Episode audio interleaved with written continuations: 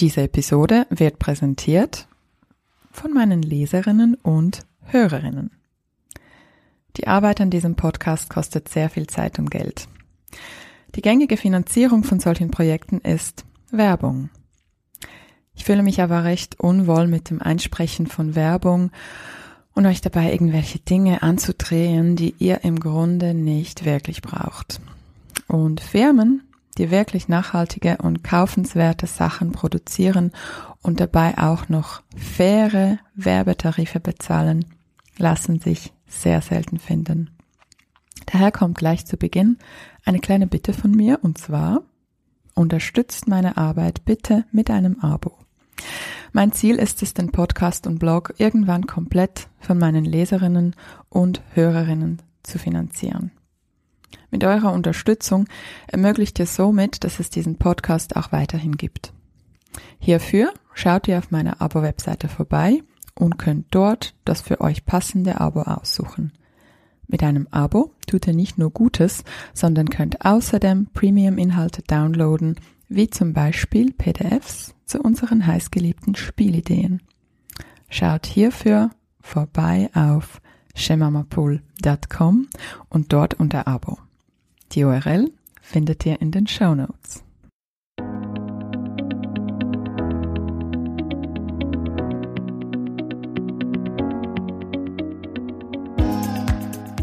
Hallo und willkommen zum Go Hug Yourself Podcast. Ich bin Ellen Giro, lebe in Zürich und bin Mutter von zwei unfassbar tollen Kindern, die viel zu schnell groß werden. Ich bin außerdem Sozialwissenschaftlerin und Journalistin.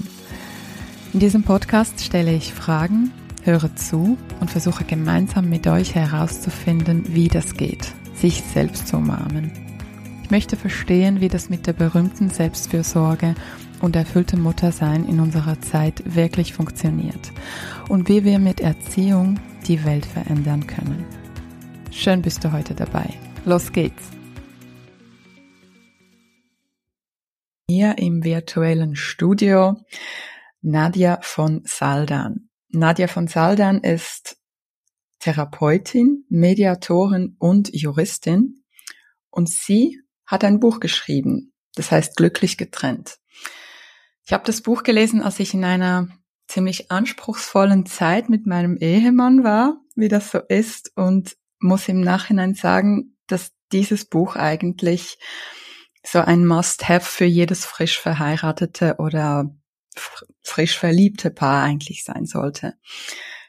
Ich fand das Buch unfassbar hilfreich, weil es nicht nur Anstöße zu einer glücklichen Trennung gibt, die in unserer Gesellschaft eigentlich so nicht oft vorgelebt werden, zumindest in meiner Generation, in meinem Umfeld. Und es hat aber auch sehr viele Beziehungshacks für Paare, die noch zusammen bleiben wollen. Und ich freue mich unglaublich, dass Nadja von Saldan heute in meinem Podcast zu Gast ist. Herzlich willkommen, liebe Frau von Saldan. Schön sind Sie da. Hallo, Frau Giro. Ich freue mich sehr. Sie haben ja auch gesagt, dass es ein bisschen peinlich war, das Buch zu kaufen, nicht? Mit dem Titel Glücklich so. getrennt. Ja, genau. ja, das ist ähm, wirklich ein ein komischer Titel, aber ähm, der Verlag will sowas dann und ich finde es mhm. schön, dass Sie auch sagen, dass es auch gut für Paare ist, die zusammenbleiben wollen, weil genau das war auch meine Intention. Absolut. Ja. ja, ich weiß, ich war das so in diesem äh, Buchladen, weil ich konnte das irgendwie online nicht bestellen. Ich weiß nicht warum. Und dann habe ich tatsächlich das beim Kundendienst noch so abholen müssen und da stand mhm. so glücklich getrennt drauf. Und, ja.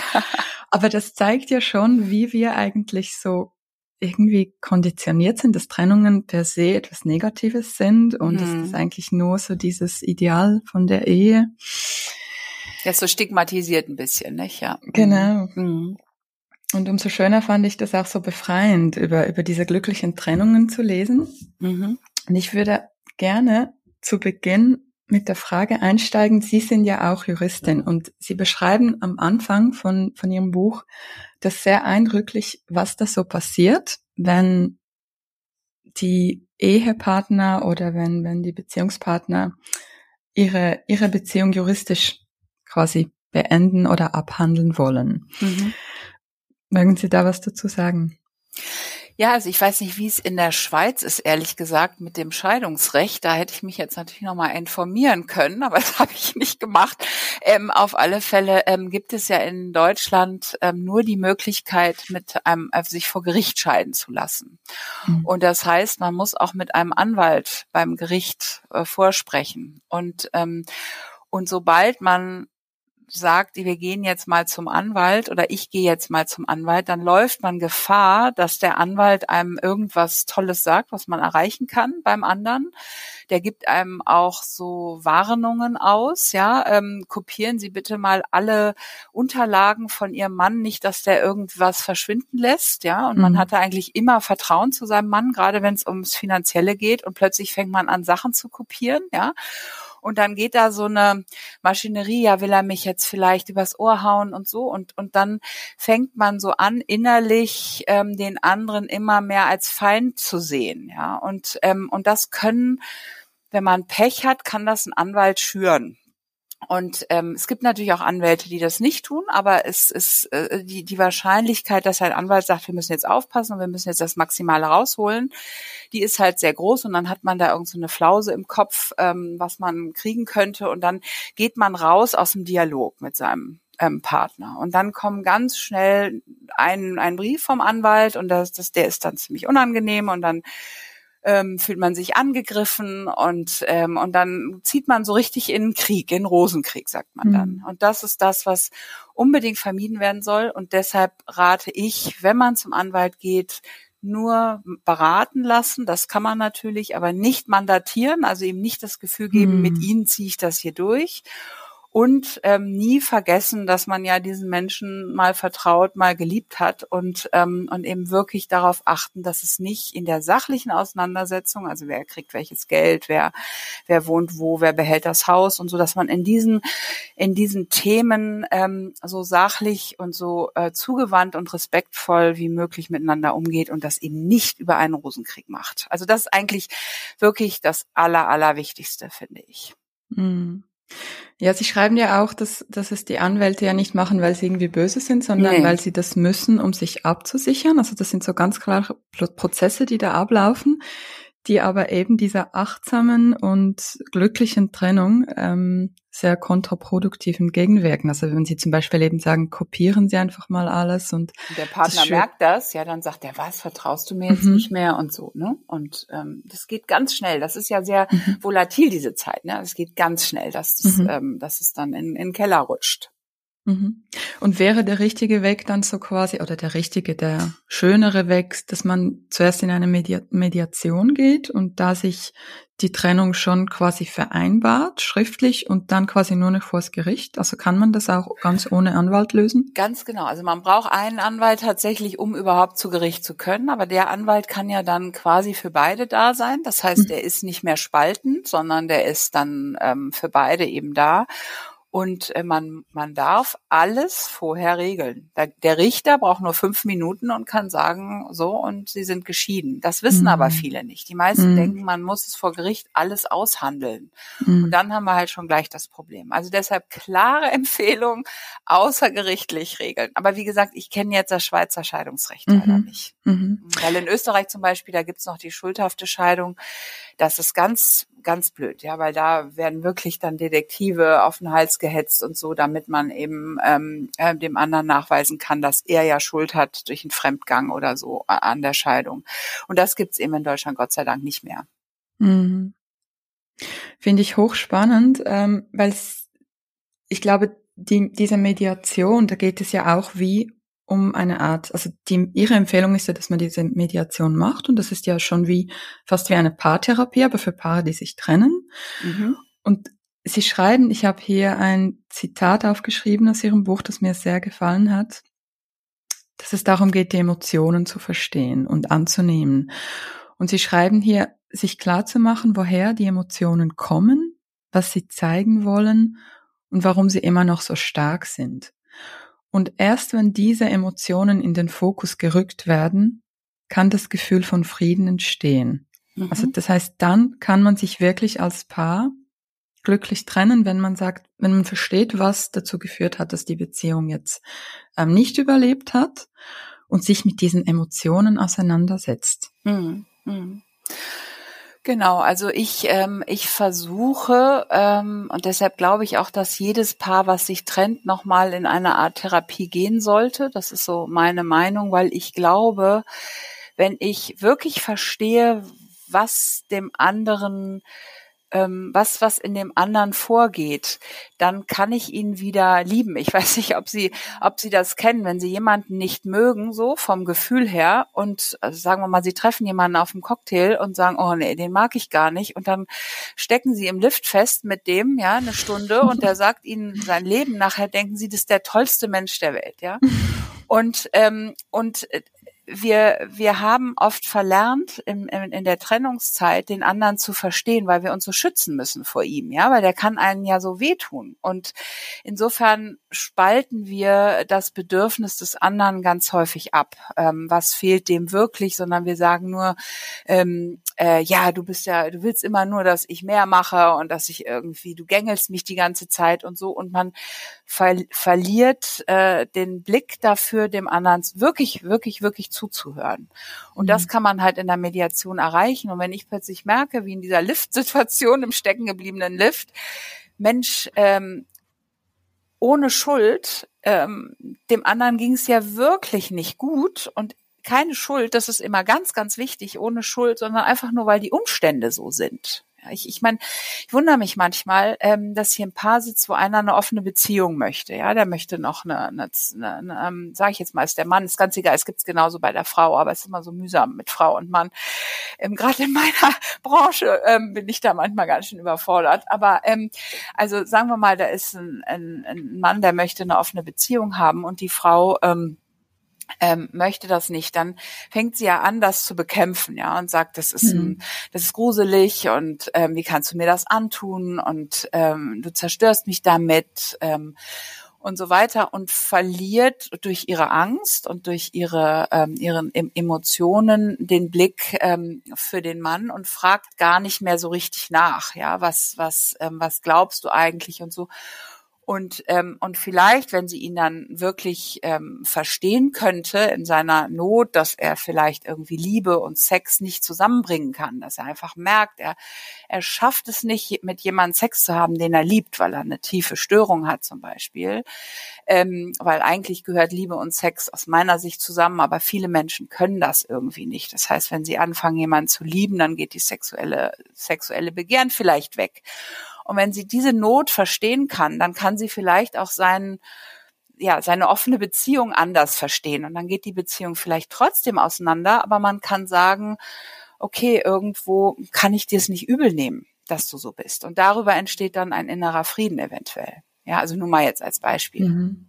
Aber ich kann mir vorstellen, dass wenn sich ein Paar dazu aufrafft, wirklich in eine Mediation zu gehen und da nochmal alle emotionalen Baustellen und Themen aufzuarbeiten, damit man sich dann wirklich versteht, ähm, dass es dann vielleicht doch klappt mit der Beziehung.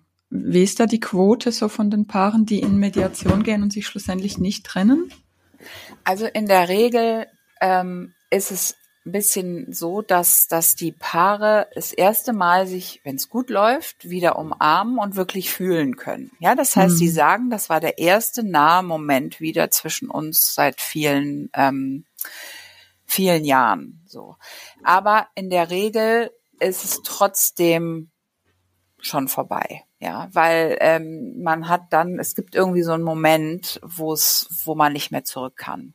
Also dieser eine Nähe-Moment kann dazu führen, dass man nochmal zusammenkommt, aber in der Regel ähm, ist das nicht so. Aber man findet mhm. eben den Frieden und das ist ja auch so wahnsinnig wichtig. Mhm. Absolut. Ja. Und man kann auch in der Mediation nicht alles aufarbeiten. Das ist halt meine Spezialität, weil ich eben auch auch Paartherapeutin bin. Also man muss hier ganz klar ähm, äh, unterscheiden. Ich vereine zufällig das beides in einer Person. Aber normalerweise ist es eben so, dass man zum Mediator geht, um das Sachliche zu klären. Mhm. Wer wohnt wo, was passiert mit dem Haus und wo sind die Kinder wann und so weiter. Und dann eben parallel am besten noch zu einem Paartherapeuten, der einem ähm, irgendwo nochmal hilft, äh, den Frieden zu finden in der Trennung. Und wie, wie, also so, natürlich ist das sehr individuell, aber so ein ungefähres Maß jetzt ein Paar, das sich trennt, ähm, weil eben zum Beispiel das Thema offene Beziehungen, das Sie vorhin aufgenommen haben, ähm, Sie konnten sich da, Sie keinen Konsens finden und haben sich jetzt beschlossen, sich zu trennen. Und das ist mhm. natürlich alles immer noch, nehme ich an, hoch traurig. emotional ja, und traurig. verletzend ja. und mhm. schlägt mhm. auch auf das Selbstbewusstsein ähm, jetzt der mhm. Frau in ihrem Beispiel. Wie viele Sitzungen bräuchte es da, bis das Paar sich umarmen kann und sich verstehen kann? Also der ähm, äh, es geht immer darum, wie gut lässt sich diese Schale auf, weil, weil, weil die Frau in unserem Fall jetzt oder in meinem Fall jetzt, die, die hat, ähm, die muss sich sehr schützen. Ja, vor, vor den Gefühlen, den Eifersuchtsgefühlen, den Verlassenheitsgefühlen, den Ungerechtigkeitsgefühlen, den nicht mehr Nummer eins zu sein. Also da ist ja, da ist ein Riesencocktail. Und es kommt jetzt darauf an, ähm, schaut sie sich dieses ähm, das an und kann sich wieder öffnen und dafür muss sie ihre ihren Schutzschild, ihr Schutz äh, runterlassen, ja, so mhm. bildlich gesprochen. Und es kann sein, dass sie das nicht kann, weil es zu schmerzhaft ist, weil sie vielleicht auch aus der Kindheit eine, eine, Erfahrung gemacht hat und so. Dann ist es nicht möglich. Und das sind dann meistens auch leider die Paare, die im Streit bleiben. Hm. Äh, wo man auch gar nicht viel machen kann. So, wo, wo, wo, also ich habe viele Paare, die, die bleiben einfach strittig ihr Leben lang und die brauchen diesen Streit dann auch und das gehört dann auch dazu und da habe ich auch gar nichts dagegen. Ja, das ist ist dann so. Aber ähm, wenn jemand bereit ist, in die Weichheit zu gehen, in die ins Verständnis und in die das Öffnen der Emotionen, auch in den eigenen Schmerz, dann kann es auch relativ schnell gehen. Mhm. Und oft geht es darüber, dass der Mann in dem Falle ähm, anfängt und der Frau sagt, ähm, Scheiße, es, sorry, das wollte ich jetzt so mhm. nicht sagen, aber so sagen die das tatsächlich meistens. Ähm, Mist, ja, es tut mir so unendlich leid. Ähm, äh, dass ich dir das hier antue und dass mein Fehler oder meine ähm, mein Problem hier. Ich hatte auch mal einen Mann, der kann mit einer Frau, die schwanger geworden ist, irgendwie keinen Sex mehr haben, weil er ein Mutterthema hatte oder so. Ja, das ist ganz tragisch, ganz tragisch. Mhm. Ähm, äh, auch für ihn natürlich, ja, muss man auch dazu sagen, aber das ist dann in der Regel erstmal nicht so wichtig. Aber dass der wirklich sagt, ich verstehe deine Not, ich verstehe dein Problem und es tut mir so unendlich leid, dass du unter meiner meiner Störung, sagen wir jetzt mal, unter, unter, unter meinem Problem so leiden musst und ich hätte dir das früher sagen müssen, aber mir war das irgendwie nicht klar und bei dir habe ich gehofft, ich krieg das hin und ähm, also wenn der anfängt und sagt, es tut mir so leid und ich hätte es so anders, ähm, ähm, dann dann dann öffnet sich was. Also eigentlich muss der anfangen. So. Mm. Wenn er aber sagt, ähm, ich finde, das musst du verstehen, so sind halt die Menschen und das ist halt so und ich verstehe nicht, wieso du das nicht verstehst, dann wird es natürlich schwerer, die Mauer runterzulassen. Für und die Frau. Mm, sehr schön. Und Ihre Aufgabe als Mediatorin ist dann eben genau diese Prozesse zu begleiten und so zu moderieren, dass, ähm, dass, dies, dass das entsteht, also dass der Mann sich da in dem Fall. Genau, ich muss da wirklich wieder, muss da wieder unterscheiden. Ne? Also wenn es nur um Sachliche geht, ähm, dann kann es sein, dass wir ohne das Ganze durchkommen. Ne? Dass mhm. man sagt, okay, das Haus, ähm, Sie bleiben jetzt noch bis das jüngste Kind 18 ist im Haus, also zur Frau und und danach wird's verkauft oder so. Ne? Wenn man diese diese ähm, und man behält es bis dahin zusammen. So, wenn man diese Themen sachlich klären kann, dann kläre ich die in der Mediation sachlich. Mhm. Ähm, es passiert nur eben ganz oft, ähm, dass dann Sätze kommen wie du Schwein hast mich betrogen und jetzt nimmst du mir auch noch mein Haus weg, ja oder mhm. ähm, äh, ähm, du hast ähm, du hast mir immer die Kinder weggenommen und jetzt lasse ich dir die nicht oder ähm, äh, jetzt habe ich Angst, sie dir zu lassen und deshalb kämpfe ich jetzt um die Kinder oder irgendwie so. so mhm. Und wenn wenn so persönliche und ähm, Beziehungsthemen in die Mediation mit reinkommen, dann muss ein ein professioneller Mediator das Paar nochmal in eine Paartherapie schicken, also zu einem Paartherapeuten schicken, um genau dann dieses ähm, ähm, dieses Muster aufzulösen, dass so ein mhm. Frieden kommen kann. Und ich muss auch ganz klar toxische Beziehungen davon ausnehmen, weil die sind nochmal ein anderes Kaliber. Mm, da wir also, ein separates Gespräch machen. Also da muss man noch mal, da muss man noch mal ein bisschen anders gucken, weil da ja. ähm, da muss einer einfach nur raus aus der ganzen Sache und, und, und muss das irgendwie schaffen, weil da sind auch Abhängigkeitsstrukturen mhm. und so. Mhm. Aber wie gesagt, das nehme ich jetzt mal raus. Ja, ja, das ist ein Podcast-Folge für sich. Sie haben vorhin gesagt, dass, dass es auch ähm, Paare gibt, die, die trotzdem im Streit auseinandergehen und mhm. lebenslang Streit äh, zusammen haben, nicht zusammen Weihnachten feiern können und so weiter. Sich und zehn Jahre später noch die Autoreifen durchstechen, das habe ich auch schon mal erlebt. Wahnsinn. Ja, wenn sie das Auto sehen. Das ja. ist ja vor allem für die Kinder dann sehr ähm, ganz schlimm. Ganz schlimm, genau. Aber Sie haben das noch vorhin so spannend gesagt, dann ist das auch okay und das, dann ist das auch Ihr Weg. Kann man mhm. sich also kann man damit Frieden schließen, dass man mit seinem Ex-Partner total verstritten ist? Also ein wirklich bewusster Mensch. Also ich unterscheide tatsächlich in Bewusstheitsstufen. Ja, das ist mhm. jetzt vielleicht auch ein bisschen schwer zu erklären, aber ich glaube, wer bewusst ist und wer sich klar macht, wer sein, dem, den Kindern den Vater oder die Mutter schlecht redet, dass der dann dem Kind eigentlich seinen Teil, weil jedes Kind besteht zur Hälfte aus Mutter und Vater. Mhm. Ähm, und wenn ich jetzt sage, deine Mutter ist äh, äh, Mist äh, und äh, die macht alles falsch, dann sage ich unbewusst dem Kind auch, du bist zur Hälfte falsch. Ähm, mhm.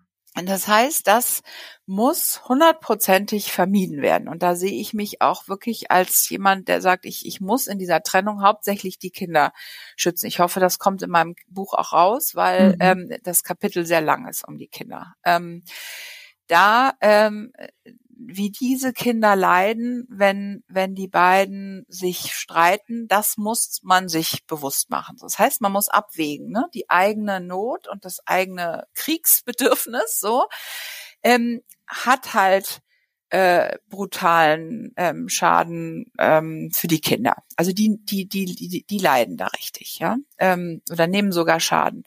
Und wer sich dessen bewusst ist, finde ich immer, kann eigentlich gar keinen Krieg mehr führen, weil der muss sich sagen, ich habe mir diesen Menschen oder diese Frau für die als die Mutter meiner Kinder ausgesucht und das habe ich irgendwo ja auch bewusst gemacht. Ähm, es gibt natürlich Ausnahmefälle, aber in der Regel bewusst gemacht. Und, ähm, und jetzt habe ich meinen Kindern diesen Partner oder diese Partnerin als Elternteil hingesetzt und jetzt muss ich sie dafür auch achten und ehren. Das heißt, diese Trennung zwischen Paarbeziehung, als Partner hast du versagt, aber als Elternteil bist du großartig. Das ist etwas, was man schaffen muss. Und wenn man dann einen Krieg irgendwo auf der Elternebene noch braucht, indem man, indem man ähm, ähm, nicht mehr sich sieht, nicht mehr redet und so weiter, dann kann man, muss man versuchen, das so zu machen, dass man die Kinder raushält, dass man sagt, ihr habt den tollsten Vater der Welt, die tollste Mutter der Welt, wir streiten, aber das hat mit euch nichts zu tun. Die Realität sagt, es ist wahnsinnig schwierig, ähm, aber ähm, vielleicht äh, kann es ja irgendwo klappen, dass die Kinder sagen, okay, die beiden haben einfach eine Macke, ja, die streiten sich hier, die sind einfach bescheuert, aber wir halten uns daraus weil die Eltern ihnen das auch ermöglichen auf eine Art. Aber je kleiner die Kinder sind, umso schwieriger ist das natürlich. Mm, mm. Ja, Sie haben noch geschrieben, dass, dass es eben dieses Phänomen ist, dass Kinder auch die Schuld in, für die Krisen ihrer Eltern auf sich nehmen. Ja, das ist ein ganz interessantes Phänomen, ja. Und ich kann Ihnen das auch erklären. Äh, ähm, weiß nicht, ob wir das jetzt äh, hier wollen, aber es ist, es ist einfach dieses Gefühl, meine Eltern müssen toll sein, sonst gehe ich unter, weil ich ich brauche gut, tolle Eltern. Also ähm, sonst kann ich nicht gut erwachsen werden, nicht? Sonst kann ich mich nicht entwickeln, sonst muss ich ja immer aufpassen. Ich will tolle Eltern und dann kann ich ein super Leben führen. Dann kann ich meine ersten Schritte machen, dann kann ich erst mal in die Schule gehen und ich weiß, zu Hause ist es ist es gut, ich habe tolle Eltern. Und wenn man jetzt merkt, die Eltern sind nicht toll, weil die Mist machen, mhm. dann neigt man eben dazu, sich selbst die Schuld zu geben, zu sagen, meine Eltern müssen ja toll sein, also bin ich wahrscheinlich nicht toll. Ja, also mache ich was falsch. Und ähm, wenn man dann auch noch so unbewusste Eltern hat, die den Kindern auch noch irgendwie, ja, wenn ihr nicht wärt, dann hätte ich den ganzen Scheiß hier nicht und so, ja, was ich natürlich alles höre, ja, ähm, äh, ähm, oder ähm, dein euer Vater, ihr wisst gar nicht, was das für ein Mistkerl ist und und so, ja. Mhm. Ähm, dann sagen die Kinder, nee, mein Vater ist doch kein Mistkerl. Wahrscheinlich ist er nur ein Mistkerl, weil ich doof bin. Mm. Und ähm, und das ist äh, das ist die ganz große Gefahr. Deshalb sind Trennungen so so brutal für Kinder. Aber wenn man mm. sie gut macht, wenn man sich Mühe gibt und wenn man wirklich bewusst bleibt und sagt, ähm, ich habe das hier gemacht, ich bin hier in diesem Mist. Ich habe immer 50 Prozent Anteil auch, zumindest weil ich den anderen ausgesucht habe und mit dem Kinder gekriegt habe. Ähm, äh, dann kann das äh, kann das wirklich gut gehen. Also ich habe auch eine Scheidung hinter mir. Mein Vater war viermal verheiratet. Mhm. Ich habe die Stiefmütter einfach ignoriert, die doof waren. Ähm, und äh, habe meinen Vater trotzdem irgendwie toll gefunden und ähm, äh, und und irgendwie lebe ich auch. Ja, ich habe ich meine Themen, mhm. aber wer hat die nicht? Ja, auch Kinder, also also meine Kinder zum Beispiel haben ein relativ ähm, gutes Elternhaus von von von der Paardynamik her sozusagen und auch die haben ihre Themen, ja. Also wir kommen da auch nicht drum rum. Hm. Ich fand auch diesen Satz von Ihnen zu Hause können wir uns immer nur so glücklich fühlen wie das schwächste Glied in mhm. der Kette. Mhm. Das war bei mir wirklich so ein Aha-Moment. Ich und, und Sie beschreiben das ja auch in Ihrem Buch so schön, das, das meine ich mit, weshalb das Buch so wertvoll ist, weil es wird einem so vieles so bewusst, dass wenn man eben mit dem Kind irgendwie über den Partner schlecht redet, sei das jetzt, ach, er ist so chaotisch und hat nicht aufgeräumt, dass man damit automatisch auch dem Kind sagt, dass du oder eine Hälfte von dir ist schlecht. Ja, und man macht auch so ein wertendes Bild. Ne? Man, mhm. man zeigt den Kindern, das ist richtig und das ist falsch. Mhm. So, ja. Und ähm, man zeigt den Kindern nicht, und das ist so mein Hauptthema auch im Moment und in der Paartherapie, nicht eine bedürfnisorientierte Kommunikation. Also man sagt mhm. dem Kind nicht, boah, ich habe ein Bedürfnis nach einem ordentlichen Haus so mhm. und euer Vater hat das Bedürfnis irgendwie nicht und beide Bedürfnisse sind total in Ordnung. Ja, ähm, jeder Mensch hat Bedürfnisse und der eine hat das Bedürfnis nach messy sein oder unordentlich sein, der andere hat ein Bedürfnis nach Sauberkeit und die meisten Menschen wahrscheinlich irgendwo zwischendrin. Und diese Bedürfnisse dürfen sein. Und jetzt müssen wir als Eltern lernen, wie mein Bedürfnis und Papas Bedürfnis zusammenpassen. Und das ist manchmal gar nicht so einfach, weil mhm. Bedürfnisse, die unterschiedlich sind, die ähm, ähm, die muss man ja irgendwie zusammenbringen. Und jetzt guckt mal, Kinder, wie genial wir beide jetzt unsere unterschiedlichen Bedürfnisse, die es überall gibt, beim Waschmaschine einräumen, also der eine macht alle Farben zusammen, der andere will nur weiß und äh, die Farben trennen und so weiter. Wir schaffen es immer wieder, unsere unterschiedlichen Bedürfnisse, auch an Kindererziehung und so weiter, wie zwei erwachsene Menschen auf einen an einen Verhandlungstisch zu bringen, darüber zu sprechen und nachher eine Lösung zu finden. Und ähm, schaut mal, Kinder, das schaffen wir und das ist doch super, ja, mm. statt zu sagen so, Papa ist blöd oder ähm, der kann ja nix oder äh, Mama macht alles falsch und erzieht nicht äh, diszipliniert genug, sondern lässt euch irgendwie verwahrlosen. Ich meine, das geht einfach nicht, ja. Das mhm. ist, das ist, das ist, das ist äh, unerwachsen. Das ist irgendwie raus äh, posaunen irgendwas. Und ich finde, Kinder sollten schon sehr, sehr früh diese bedürfnisorientierte Kommunikation lernen von den Eltern. Ja, weil wir ein Vorbild sind. Ähm, Bedürfnisse verstehen und kommunizieren ist auch ein wichtiger Block, den ich besprechen wollte. Mhm. Sie schreiben ja auch eben dieses Maß zwischen Bedürfnissen des Betroffenen und denjenigen, des Partners zu finden, ist eben eine der größten Herausforderungen. Mhm. Und mhm. vielleicht um beim Beispiel Aufräumen zu bleiben. Eine gute Freundin von mir hat eine wunderbare Beziehung, aber tatsächlich ist das Thema Aufräumen eine große Belastung, weil ihr Partner ist so dieser im Chaot, so dieser verwirrte Professor, der wirklich so die Zahnpasta in, in den Kühlschrank mhm. stellt. Und sie ist wirklich schon fast cholerisch ähm, auf auf, das, ja, auf Ordnung ja. und irgendwie triggert sie das auch total, wenn Chaos herrscht.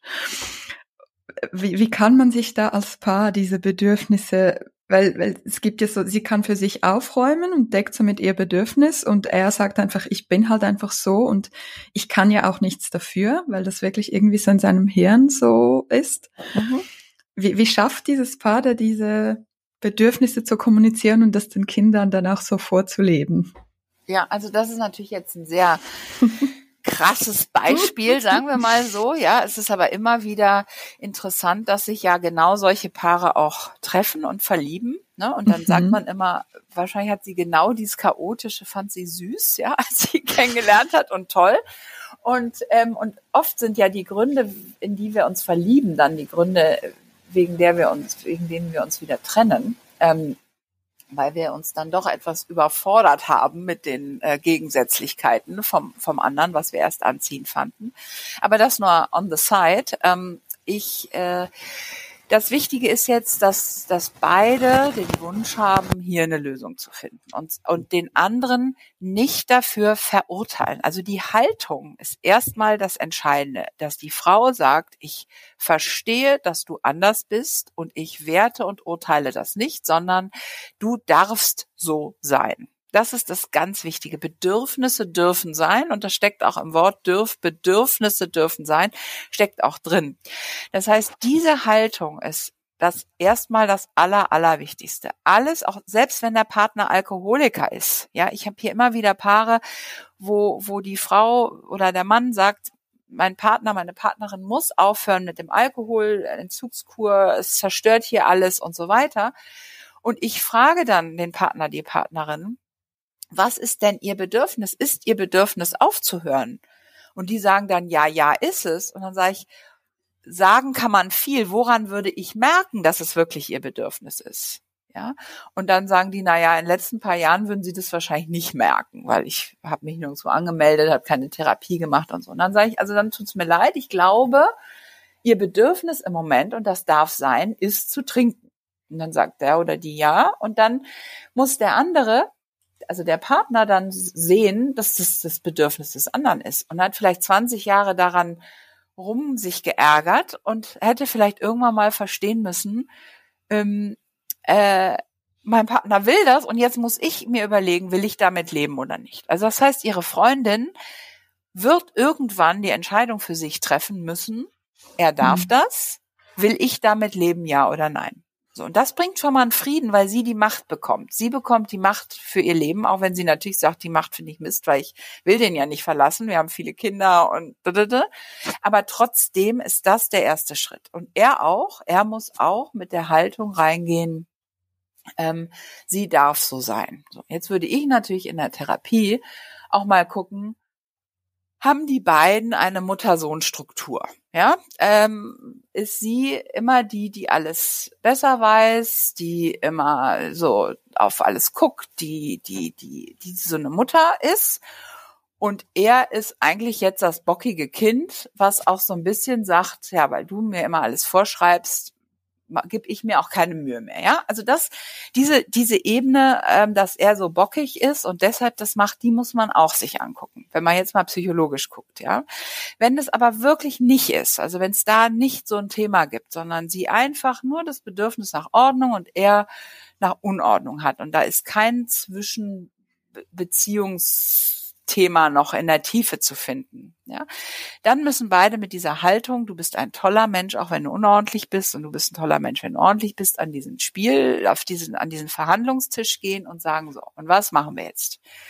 Und da gibt es selbstverständlich ähm, Möglichkeiten. Zum Beispiel, sie lebt damit, dafür gibt er sich woanders ähm, besonders Mühe, wo er es kann. Er übernimmt zum Beispiel die Feriengestaltung oder sowas. Ja, dann weiß sie jedes Mal, wenn mhm. sie die Zahnpastatube aus diesem Scheiß ähm, Eischrank oder Kühlschrank rausholt, ja, dass sie sagt, na ja, aber dafür macht er ja das. Ja, ich habe auch schon ein paar erlebt, die hatten Geldthemen und da hat er ihr Monat ihr, ihr wöchentlich 200 Euro gegeben und dafür wusste sie dann, dann räumt sie halt seinen Mist weg. Ja, mhm. ähm, das ist oft keine gute Lösung, aber das, das hat mal bei einem ein paar ähm, auch, auch geholfen. So. Ähm, oder er, ähm, er übernimmt vielleicht ähm, dafür irgendetwas von den Kindern. Er muss, wenn sie, wenn er gewinnt, also er gewinnt, weil er sagt, ich kann nicht anders. Ich bin quasi derjenige, der hier blockiert, weil ich kann einfach nicht besser aufräumen. Dann gewinnt ja er dieses Battle quasi, ja, weil er nicht in eine andere Richtung geht jetzt. Und dafür müsste er etwas bieten. Also ich sage immer, bitten und bieten ist die letzte Möglichkeit. Besser wäre natürlich, er gibt sich Mühe, sie merkt das, er wird jeden, jede Woche etwas besser, er sagt für dich, gebe ich mir jetzt Mühe, weil ich bin ja auch im Beruf ziemlich strukturiert. Also eigentlich ist es auch eine Faulheit von mir. Eigentlich könnte ich auch mir mehr Mühe geben, wenn ich wollte. Ich aber dafür lässt du auch mal fünf Grade sein. So, also verstehen Sie, mhm. es muss mhm. irgendeine Verhandlung geben, eine mhm. erwachsene mhm. Verhandlung. Mhm.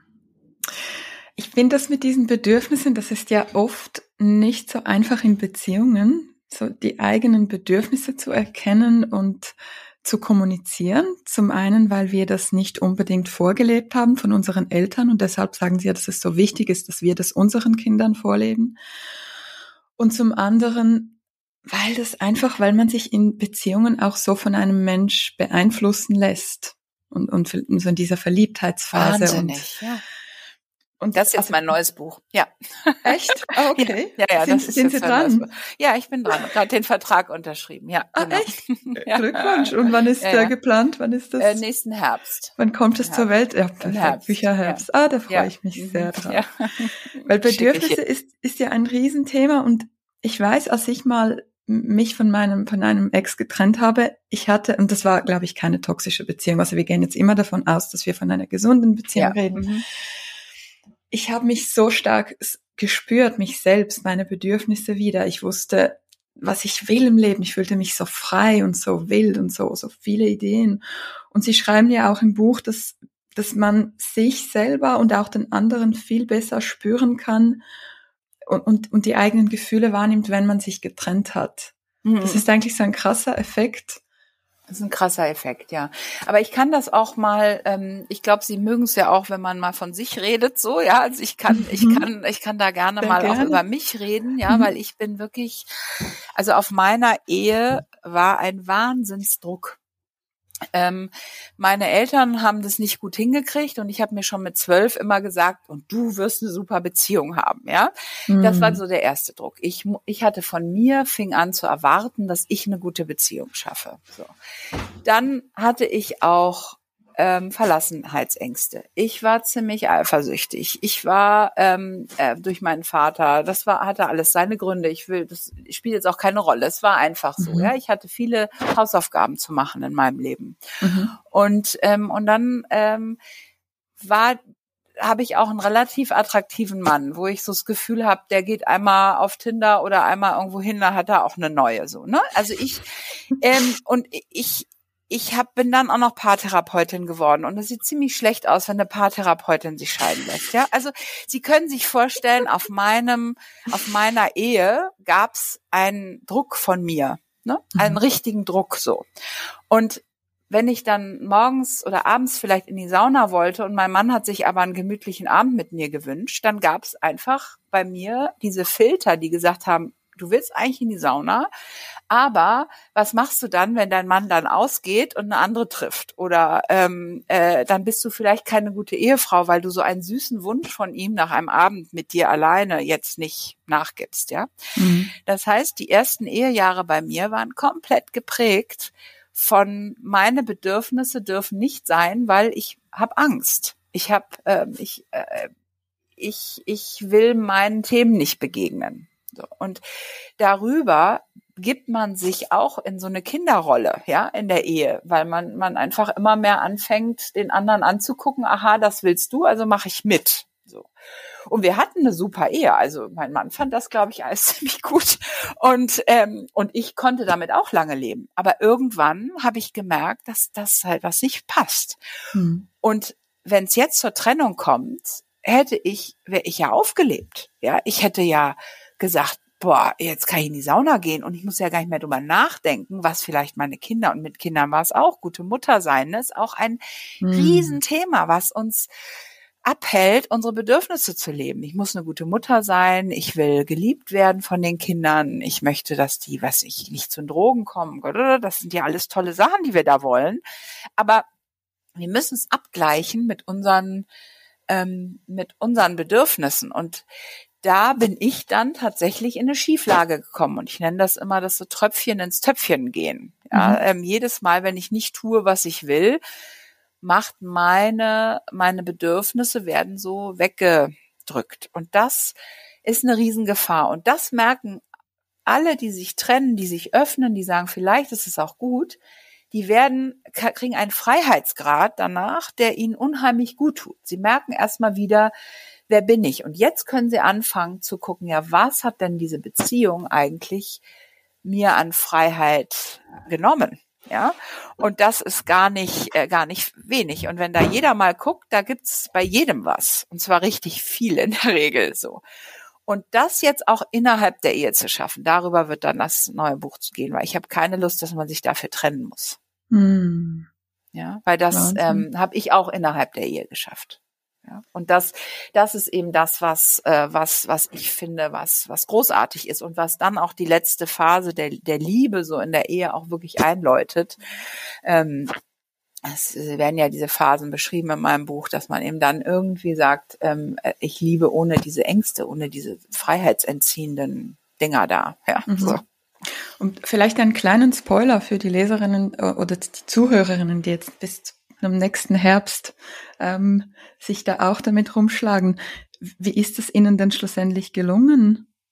diese, diese Balance zu finden? Ja, ähm, also bei mir ist es bei jedem, bei jedem was anderes, aber bei mir war es tatsächlich die Loslösung vom Elternhaus. Ja, also sozusagen, ich glaube mittlerweile, wer im Elternhaus sich noch, ähm, noch, äh, ja die Freiheit nehmen lässt. Ja, also wer zur Mutter sagt, ja, kommt zum Tee, obwohl man es eigentlich nicht will, ja, ähm, der ist prädestinierter äh, in dieser äh, in der Ehe da nicht rauszukommen oder sich da wieder reinzubegeben, weil er es ja aus der Kindheit kennt. So.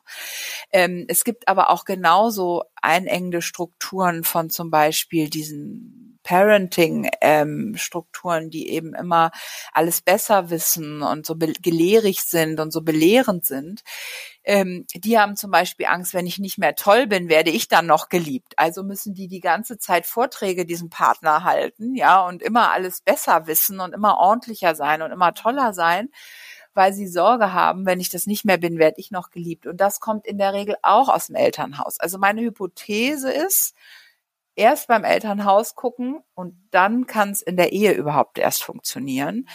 Ähm, Ob es dann funktioniert, wenn es im Elternhaus funktioniert, in der Ehe ist auch nochmal eine Frage. Ich versuche auch einen Weg zu finden, wie man es ohne Elternhaus in der Ehe schaffen kann.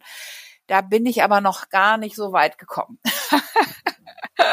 also es ist leider eine Hausaufgabe, die man, glaube ich, nochmal im Herkunftssystem mhm. machen muss. Mhm. Und bei Ihnen konkret war das dann in einer Therapie oder haben Sie sich da mit Büchern oder Selbsttherapie oder wie haben Sie das gelöst? Ähm, ich habe es im Grunde dadurch gelöst, dass mein Mann ähm, ähm, mir die Pistole auf die Brust gesetzt hat und gesagt hat, so deine Mutter oder ich, so, ja, ähm, die mhm. hat zu viel Einfluss hier und so weiter und ähm, ich dann tatsächlich äh, vor eine Frage gestellt wurde und dann gesagt habe, okay, ich muss jetzt meine Mutter ähm, mal ruhen lassen mhm. und mal Abstand kriegen und über diesen Abstand habe ich dann die Muster gelernt, in denen ich drin gesteckt bin und so bin ich dann da rausgekommen. Mit, das haben Sie selber auch, oder mit Begleitung? Naja, ich bin ja ähm, vom mhm. Fach, also ich habe vor 20, vor, nee, vor 24 Jahren angefangen an mir zu arbeiten. Mhm. Ähm, da war ich dann gerade mal sieben, sechs, nee, fünf Jahre verheiratet. Da ging das dann los mit mir, dass ich gemerkt habe, hier ist was äh, nicht gut. Ich komme hier in, in, in eine Freiheit, äh, in, ich, ich sage meine Bedürfnisse nicht. Die werden zu viel durch Filter geschickt und so weiter. Und ich habe ähm, dann ja über meine Selbst, äh, über meine Weiterentwicklung zum Persönlichkeitstrainer, ich habe lauter Ausbildung gemacht, ähm, mm.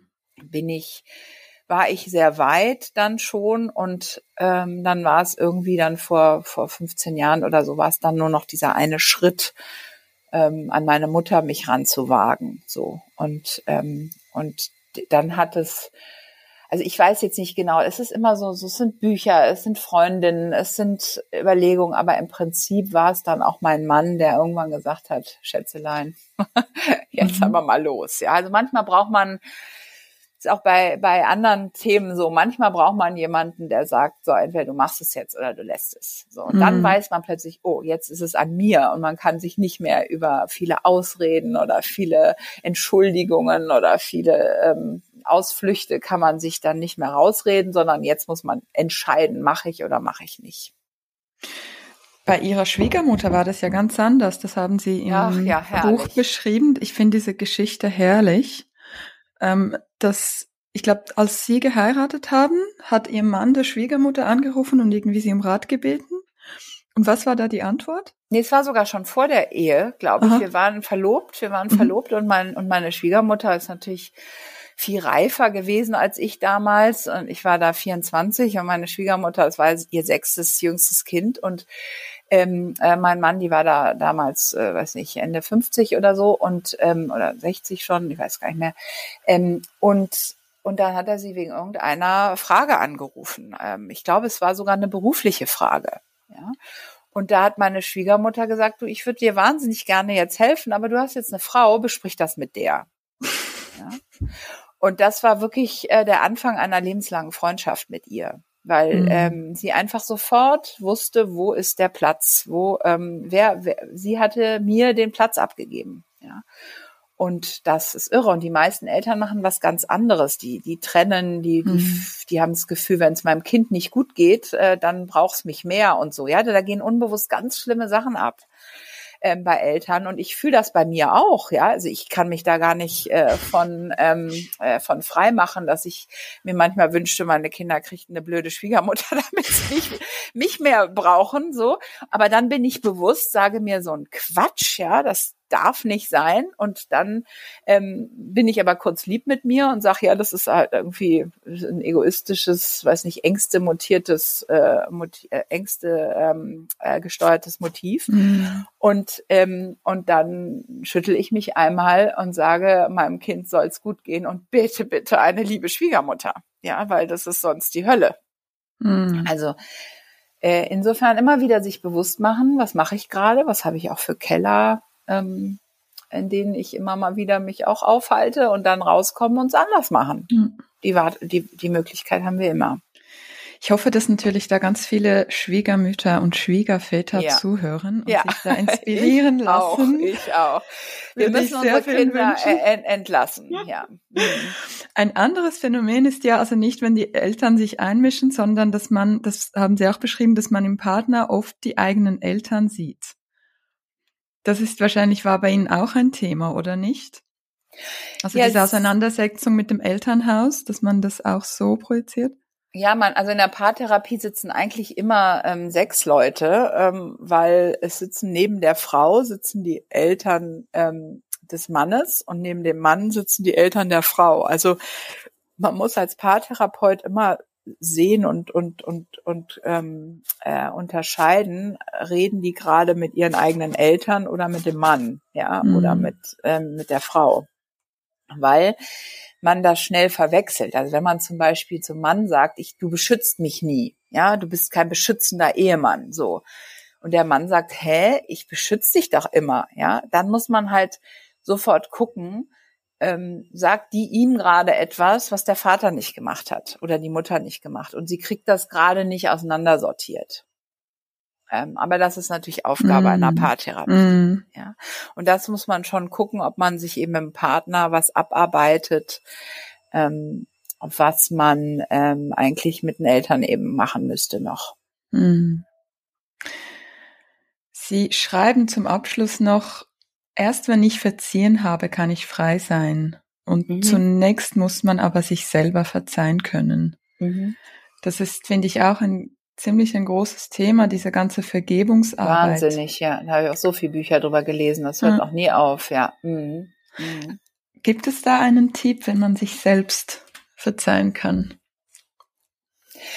Ähm, also was, was mir geholfen hat immer wieder und was mir auch helfen würde, ist diese Vorstellung, ich bin jeden Morgen aufgestanden und habe mich zu etwas entschieden. Ich habe mich entschieden, keinen Sport zu machen, obwohl ich wusste, es tut mir gut. Ja, mhm. ich habe mich entschieden, bei dem Mann zu bleiben, obwohl ich vielleicht wusste, er tut mir nicht mehr gut. So, ähm, Und dafür müssen wir uns verzeihen und sagen, es, ich habe das so gemacht und es war mein Leben. Ich hatte immer die Macht, ich hatte immer irgendwo die Möglichkeit, aber ich habe es nicht getan.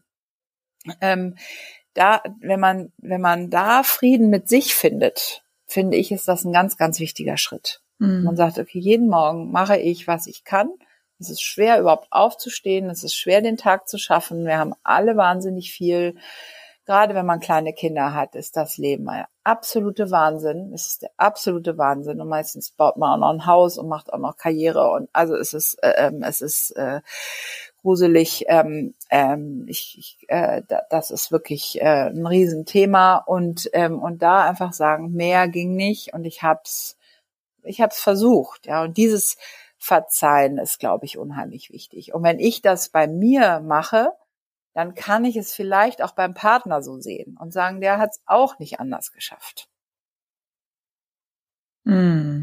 Und das ist dann das Verzeihen, was ich eigentlich auch meine, mm. zumindest zum, zum großen Teil.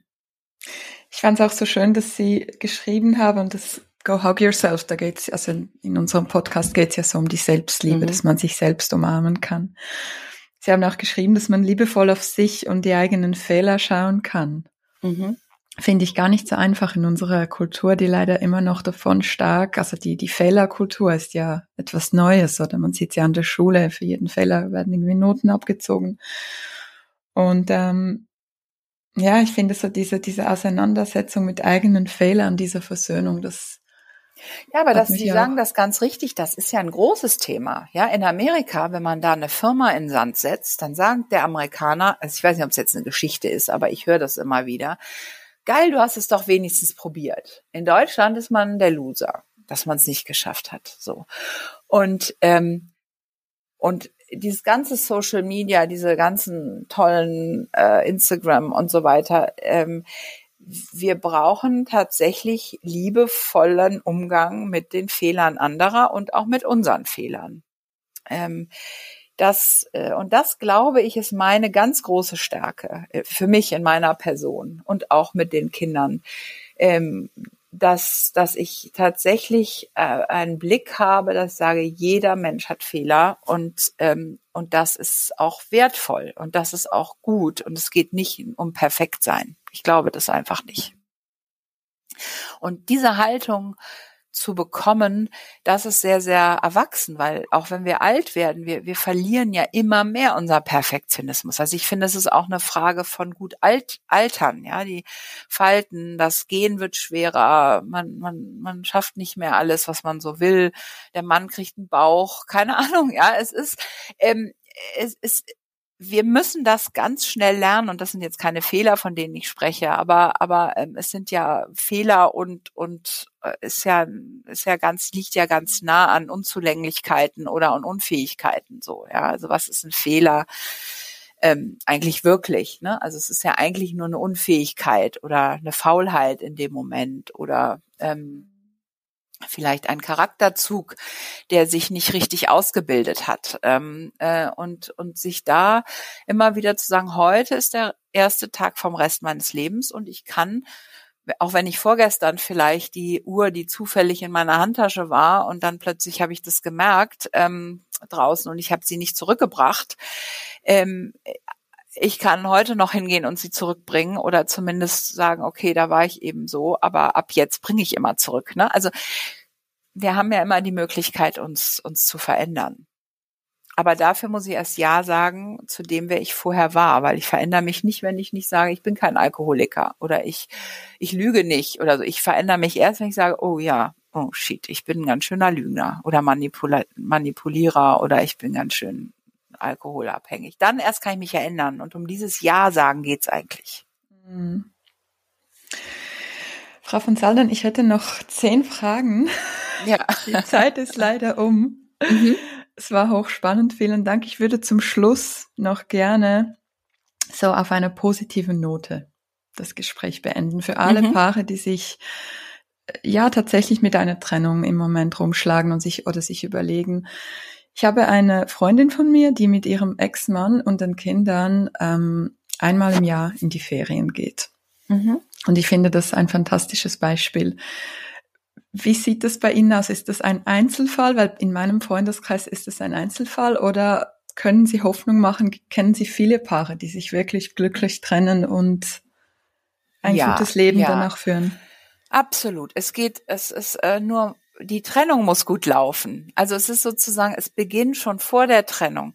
Man muss mit dem Partner reden, man muss seine Not beschreiben, man muss in Ich-Botschaften sagen, wie es einem geht und so weiter, dass man eben sich ein Verständnis dafür hat. Und ähm, es gibt wirklich viele gute Trennungen und es gibt auch viele, viele gute Eltern und denen möchte ich auch immer wieder gratulieren, die, die nach einer Trennung gute Eltern bleiben. Und ich glaube, wenn man das im Blick hat, immer wieder, wir wollen gute Eltern bleiben, auch wenn das Paar nicht mehr ist, dann schafft man das auch. Man schafft das. Ja. Es ist halt blöd, wenn einer querschießt, aber ähm, ähm, in der Regel äh, hat man sich einen tollen Menschen ausgesucht. Und wenn man ihm immer mal wieder sagt, es tut mir so leid und du bist ein toller Mensch, ähm, dann kann das auch gut funktionieren. Absolut. Also es gibt immer wieder Trennungen, die sehr gut laufen. Wunderbar. Vielen herzlichen Dank für Ihre Zeit, für die wertvollen Tipps und Ihre Arbeit. Ich danke auch. Alles Gute Ihnen. Ja. Dankeschön. Okay, tschüss. Tschüss. Das war es für diese Woche mit Go Hug Yourself. Ihr findet alle URLs sowie ein Transkript der heutigen Episode auf gohugyourself.com. Die URL in den Show Notes. Und jetzt ganz am Ende gibt es noch ein zweites Call to Action, wie man es in unserer Branche der digital Kreativen so sagt, und zwar folgende. Die Arbeit an diesem Podcast kostet sehr viel Zeit und Geld. Und ich fühle mich, wie ihr schon wisst, eher unwohl mit dem Einsprechen von Werbung und euch irgendwelche Dinge anzudrehen, die ihr im Grunde nicht wirklich braucht. Wenn es euch also wert ist, unterstützt meine Arbeit bitte mit einem Abo. Und wenn das schon geschehen ist, weil ich das in der Intro ja schon gesagt habe, oder falls ihr euch ein Abo gerade nicht leisten könnt, helft dem Podcast zu wachsen und teilt diese Episode mit anderen Menschen. Hierfür einfach die Podcast-URL über WhatsApp, Facebook oder E-Mail verschicken mit dem Hinweis absolute Hörempfehlung. Damit unterstützt ihr indirekt meine Arbeit und helft dem Podcast zu wachsen. Vielen Dank schon im Voraus. Das war's somit für heute. Ich wünsche euch einen schönen Tag oder je nachdem Abend. Wir hören uns bald wieder und bis dahin, go hug yourself.